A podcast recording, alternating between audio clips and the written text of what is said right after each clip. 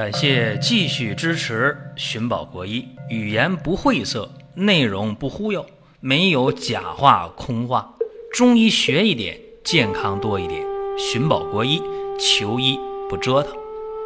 下面说几个微信公众号：蒜瓣兄弟、寻宝国医、光明远。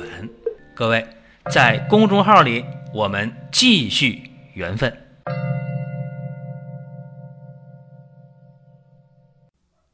我们今天的话题是冬季进补与发物要命。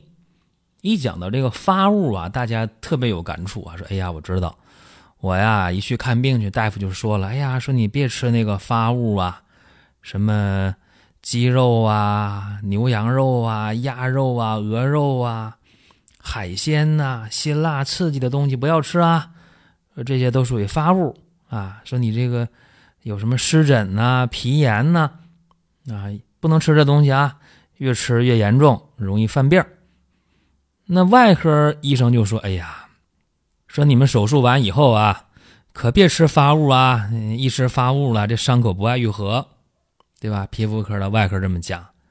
那要到了这个内科了，也会这么讲啊。内科病房住院说：“哎呀，说你们这住院了是吧？脾胃都比较弱，比较虚，你们吃一点那个细软的烂的吧。”哎。易消化的东西啊，呃，别吃发物啊，吃完发物了，这病不爱好。哎，这是内科大夫。到肿瘤科了，那说的就更吓人了。说，哎呀，说不行啊，说你们得癌症、得肿瘤的人啊，别吃发物啊。有人不理解，说为啥不能吃啊？说那身体这么弱，放化疗了，身体可弱可虚了，不能吃点好东西补一补啊？肿瘤科大夫说了，说我告诉你们啊。你们一吃那个发物，吃好东西一补，我告诉你，不仅仅是你吸收了，那个癌细胞也吸收啊，它长得更快了，转移的更快了。一听这个，这病人家属脸都绿了，不敢吃了，是吧？这就是，呃，经常遇到的这个发物的问题。其实啊，今天呢，我们要从一个历史的事件当中给大家讲这个发物。冬天了嘛，是吧？大家说，那我补一补啊，冬季进补。开春打虎嘛，是不是？冬天补一补对身体好啊。但是这里边有些事儿得知道，就是说，冬天或者入秋了，为什么要补？很简单，因为天气一冷了以后啊，这个人的代谢就加快了。有人说不对啊，说天热代谢快嘛，出汗呢，是吧？但是有一点你要知道，夏天的热是吧？人呢会出汗。没有胃口，食欲不佳，这都不假。但是有一点，跟天冷的时候，秋冬季节是不一样的。天冷了，人需要产生热量去维持体温，对吧？产生热量维持体温就消耗能量，消耗能量的话，秋冬时节大家饿得快，发现了吧？饿得快，特别容易饿，对不对？而且呢，秋冬时节。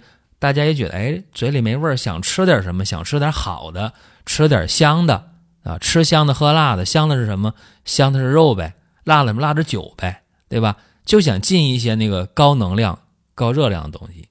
这个叫自然现象。夏天虽然流汗，虽然出汗，但是呢，总体来讲，人是不需要去给自己身体产生更多的热量的。相反，要消耗热量。所以夏天大家多补水分。是对的，这样的话呢，能够把这个体温调节到一个好的状态，把水分呢补足了。但秋冬时节是不一样了，你不进那些高蛋白、高脂肪、高热量的东西，你体温维持不了，对吧？所以说秋冬时节进补是有一定的道理的，但是进补不等于去乱补啊。有人说：“哎呀，我今天呃饿得快啊，天凉，特别想吃点肉啊，结果来了一盘红烧肉，吃的时候挺香。”吃完了晚上胃就不舒服了，睡不好觉是吧？啊，胃肠呢向你抗议了，胃不和卧不安，翻来覆去的睡不好觉，何苦呢？对吧？第二天排大便又不顺畅等等吧。所以说补没有问题，要合理进补。最近呢，我们告诉大家了，说在活动当中，我们这个迎新年的活动当中，我们现在呢给大家送这个高资。啊，膏方进补，这咋补呢？给大家去，呃，补的有精气神儿啊，不乏不累，睡眠好，有胃口，心情好。哎，说这个是一个科学的进补的方式啊，非常简单啊。那个膏方啊，小勺给它舀出来啊，开水一冲啊，一喝就完事儿，挺简单。一天呢，喝个两勺、三勺的，早晚喝或者早中晚喝都行，非常简单。这个不会给你增加身体格外的负担，但是呢，你会觉得睡得好、吃得好、心情好、体力好啊。这个大家呢可以关注一下公众号啊，关注商城。再一个呢，我想说一下，就是在历史上有一个呃，中国历史上吧很有名的一件事啊，很多功臣到后来呢都得一种病，就是后背。啊，长疮了，啊，流脓淌水了，然后就死了。这历史上这样的人，呃，挺多的。你看，呃，最近的一个吧，啊，最近的一个谁呢？就是徐达，明朝的，对吧？啊，往前了说啊，这样的人也多，是吧？你看这个，呃，清朝的，清朝的更近啊，清朝的杨光先，呃，宋朝的宗哲，啊，唐朝的孟浩然。啊三国的这个刘表，呃，还有这个秦汉时期的范增，这些人都在同一个病上丢了命。什么病啊？后背长疮了，流脓淌水了，啊，用今天的话说就是化脓性感染呗，对吧？这么一个病啊，败血症呗，或者脓毒败血症就死亡了。那么今天我们呃就说这个徐达吧。因为他这太有名了，这徐达怎么死的？民间啊，民间野史当中就说了：“哎呀，朱元璋呗，因为那个胡惟庸案是吧，杀了好几万人，杀功臣呗，杀来杀去的话，到了这个洪武十八年啊，十七年的时候，就把徐达从北京调到南京来了。这时候徐达已经后背呢长疽了啊，阴疽。”啊，阳痈阴疽，我们讲痈疽不一样哈。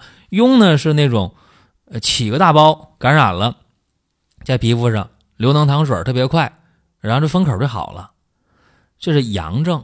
而那个疽呢是慢肿无头啊，局部肿起来就是不出头，就是不出头，一片特别硬的皮肤啊，看着红了、肿了、硬了，就是不出头，就是不出头。啊，这阴症叫阴疽，那不出头是不出头，这里边没闲着，里边呢，软组织啊，这些呃局部的皮下组织，它在不断的感染啊，不断的化脓，甚至呢可以深入筋膜啊、骨髓呀，到内脏。所以这个痈不可怕，一红肿、热痛、冒头了、流脓了、淌水了，用药了、封口了，好了，就怕这个阴疽。啊，慢肿无头，啊，皮肤又硬又红又疼，不敢碰。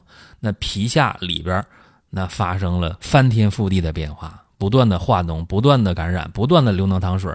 一旦他哪天露头了，坏了，上下内外全烂了。这就是什么呢？从一个呃局部的毛囊的感染，啊，发展到一个化脓性感染，呃，出现了这个菌血症，然后败血症，然后脓毒败血症。死亡了，就脓毒败血症，在今天如果治的不及时的话，也是要命的。那说徐达怎么就这么倒霉呢？是吧？胡惟庸案牵扯进来啊，在洪武十八年就死了，咋死的？说后背长这个这么一个疽阴疽，关键是朱元璋给他送礼啊，赐他一只烧鹅。这烧鹅吃完了。就死了，甚至戏剧性的这传说啊，这徐达含着泪呀，就把这个烧鹅吃了，啊，一边吃一边说啊，说这皇帝呀，皇上让我死啊，我就得死啊。吃完了，后背那个阴疽就流脓淌水了，然后就死了。有人说这么厉害啊，一只烧鹅就这么厉害啊？按理说不能。因为这件事儿，在明史当中，就是正史吧，明史当中没有记载。当然，大家说历史都是成功者篡改的，那嗯，不可能说说是这个谋杀。但是大家想想，就凭朱元璋那个阎王脾气，他还能有耐心把徐达从北京调到南京，然后给他一只鹅让他死啊？那朱元璋的脾气，就地正法，对吧？你你还用到南京来干嘛呀？如果真想杀他的话，没必要，是吧？在北京就给他直接就杀了。所以说，呃，这个事儿呢不太靠谱啊。再一个，有人说你这个靠谱不靠谱，咱没法判断。能不能从中医角度给咱讲讲那个烧鹅，到底有没有这个能力啊？让呃徐达那个后背长那个阴疽、慢肿无头、不露头那个皮肤的感染，能让他一下就流能淌水？有这个力量吗？难说啊，这个难说。因为有些医书当中记载说，这个鹅肉啊，它是呃性平味甘。有的说呢，它是这个性温味甘，你看；还有说它这是性寒味甘，你看。有说凉的，有说热的，有说是不凉不热的。那到底是呃咋回事呢？为什么中医普遍说这个鹅肉、鸭肉、鸡肉这都是发物呢？对吧？牛羊肉是发物呢，鸡肉是发物呢？实际上，我更倾向于这个鹅肉不是发物啊？为什么呢？鸡肉是发物可以啊，鸡呢特别好斗，是吧？阳性的阳热的属性比较比较浓啊，包括说这个很多人在道术当中啊，用这个鸡血是吧？啊，去化这个阴煞，对吧？说鸡血是属阳的啊，鸡早上起来打鸣是吧？这都是阳的属性。而那个鸭和鹅呀，它是在水里边呃去游的，而且这个鸭和鹅呀，它这个本身呢，呃是寒凉的食物。对吧？啊，在水里面，但是也有人说不对呀，说那个鹅和鸭能在水里游的话，就说明它是阳热的。为啥？那它要不热的话，能在水里泡着吗？对吧？你咱们人你在水里泡着受得了吗？肯定得病了。但那鸭和鹅在水里泡着，水冷也没事啊，因为它这皮下脂肪厚，对吧？所以它不怕水，它是热性的。你看这个，这咋说都有道理，是吧？啊，那么在。《本草纲目》当中，因为有人就说那《本草纲目》咋说的，对吧？《本草纲目》当中啊，对这个鸭肉这么评价的，对鹅肉啊这么评价的，说啊，说鹅气味巨厚，发风发疮，莫此为甚啊！火熏者有毒啊！明白了，《本草纲目》的意见呢，就说这个鹅肉啊，气味很厚重。像刚才我说的，皮下脂肪厚啊，这水里不怕冷啊，对吧？吃的能发风发疮啊，能能冻风，能发疮啊，就这个痈啊、疽啊、疮啊、疖呀都能发起来。呃，尤其是火熏者有毒，对吧？那个烧鹅用调料味啊，是吧？嗯，辛香的调料都是辛善的，是吧？哎，就更厉害。就是《本草纲目》当中讲的。那么，我觉得这个。呃，有道理，是吧？刚才我说这个鹅肉是性平的，我我觉得有道理。但是真的突然之间一边说一边给自己说服了，说鹅肉呢还是这种动火发疮的东西啊，它属于发物。为啥呢？因为那个鹅的皮下脂肪肯定是厚的，对吧？尤其烧鹅调料太多了，热啊，热性。所以从这个角度讲啊，就是徐达吃完这个烧鹅了，哎。就导致了他这个阴居啊，就发出来了，露头了。其实这么讲吧，你只能说这个烧鹅某种程度上加速了啊，徐达他这个阴居的冒头发出来了，但不能说它是一个要命的直接因素。为啥呢？早晚他得露头啊。你说。长那个阴居，老百姓民间东北话叫闷头，它早晚得冒头，早一天晚一天都得冒出来，所以你说那鹅就能烧鹅吃完就要他命了，不至于，啊，不吃的话也是晚两天也得死，为什么呢？你想啊，这个在整个胡惟庸案当中，大家稍微看点历史、看点电视剧都知道，杀了好几万人，你想想，有功之臣都死了，那徐达也是。内心很惶恐的，很紧张的，而且这徐达吧，战功太大了，他这个一生啊征战南北，包括去杀到元大都，就是杀到这个北京的时候，都是他去的，对吧？你说，包括打这个山西啊，打太原呢，整个都是他去的，他这功劳特别大。呃，早期的功劳就不说了。从这个角度讲，大家想啊，这徐达这个风餐露宿啊，整天是劳心劳神的、劳力的，是吧？那他这么多年呢，体内呀这个健康的天平就倾斜了，对吧？体内肯定是很乱的啊。你想，呃，一个是紧张啊，感到恐惧，是吧？呃，《黄帝内经》怎么讲的？说百病生于气也嘛，是吧？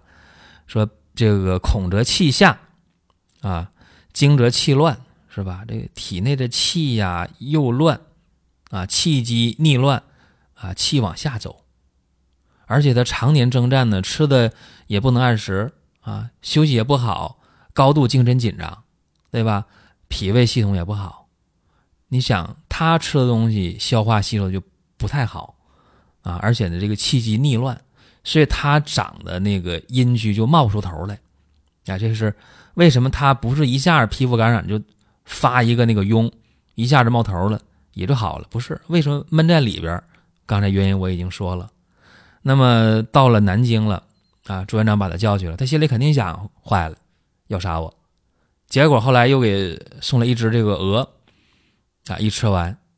呃，内心的这种恐惧啊，内心这种悲凉啊，加上这个发物，也就加速了他的死亡。但你说他这个直接的导致死亡的原因，这个鹅，这鹅肉还真不至于啊。这是我这么看这个事情。包括呢，咱们也提醒啊，呃，大家在治病期间吧，这些发物啊，所谓的发物，我这么看的，咱抛去。呃，中医的这些四气五味啊，寒热温凉不讲啊，就说为什么，呃，什么鸡蛋呐、鱼啊、海鲜呐、牛羊肉啊、呃，鸡鸭肉啊、鹅肉啊、狗肉啊等等吧，这些东西为什么不让吃啊？包括辛辣刺激的为什么不让吃？为什么？我告诉大家，就这些东西里边，这个脂肪和蛋白含量特别高，它容易转化成热量，这样的话呢，肯定就不利于伤口的愈合啊，也不利于。脾胃肠道的恢复，啊，这个是确定的。尤其你热的吃进去之后，在皮肤上会有反应啊。所以说呢，皮肤科啊、外科啊、内科啊、肿瘤科啊，都会说啊，别吃发物，别吃辛辣刺激的食物啊。这个是今天我这么看。如果说大家在今天这个医疗条件下，真长闷头了，长这个阴疽了，慢肿无头啊，皮下一片又硬又红又疼，不让碰，怎么办呢？尽快让它发出来。啊，你这时候用消炎药、抗生素让它往回憋，啊，去消散它很慢的，不如发出来。怎么发出来呢？你就吃这些发物，是吧？它很快就发出来。它只要一露头了，到医院去，到外科了，切开引流处理，用药，很快就好了，对吧？它不发出来不是什么好事儿。但是今天我们有足够的医疗条件去解决这个发出来以后呃面临的问题，这是现在的这个医学优势。啊，今天咱讲这么一个话题，再有就冬季进补啊，大家吃一些肥甘厚味啊、发物辛辣的东西、油腻的东西、刺激性的东西，叫适可而止啊。对自己的脾胃要量力而行。有人脾胃好，你吃吧，能消化啊。吃完了血脂血粘也不高，那就可以适当多吃。脾胃差的、身体条件弱的，适当的少吃啊。再有就是我们这个迎新年的活动啊，我们会十付三百送这个。高资啊，去给大家调补身体，吃得香，睡得好，心情好，不乏不累。好了，各位想听什么样的内容，可以给我们留言互动。各位，下一期我们接着聊。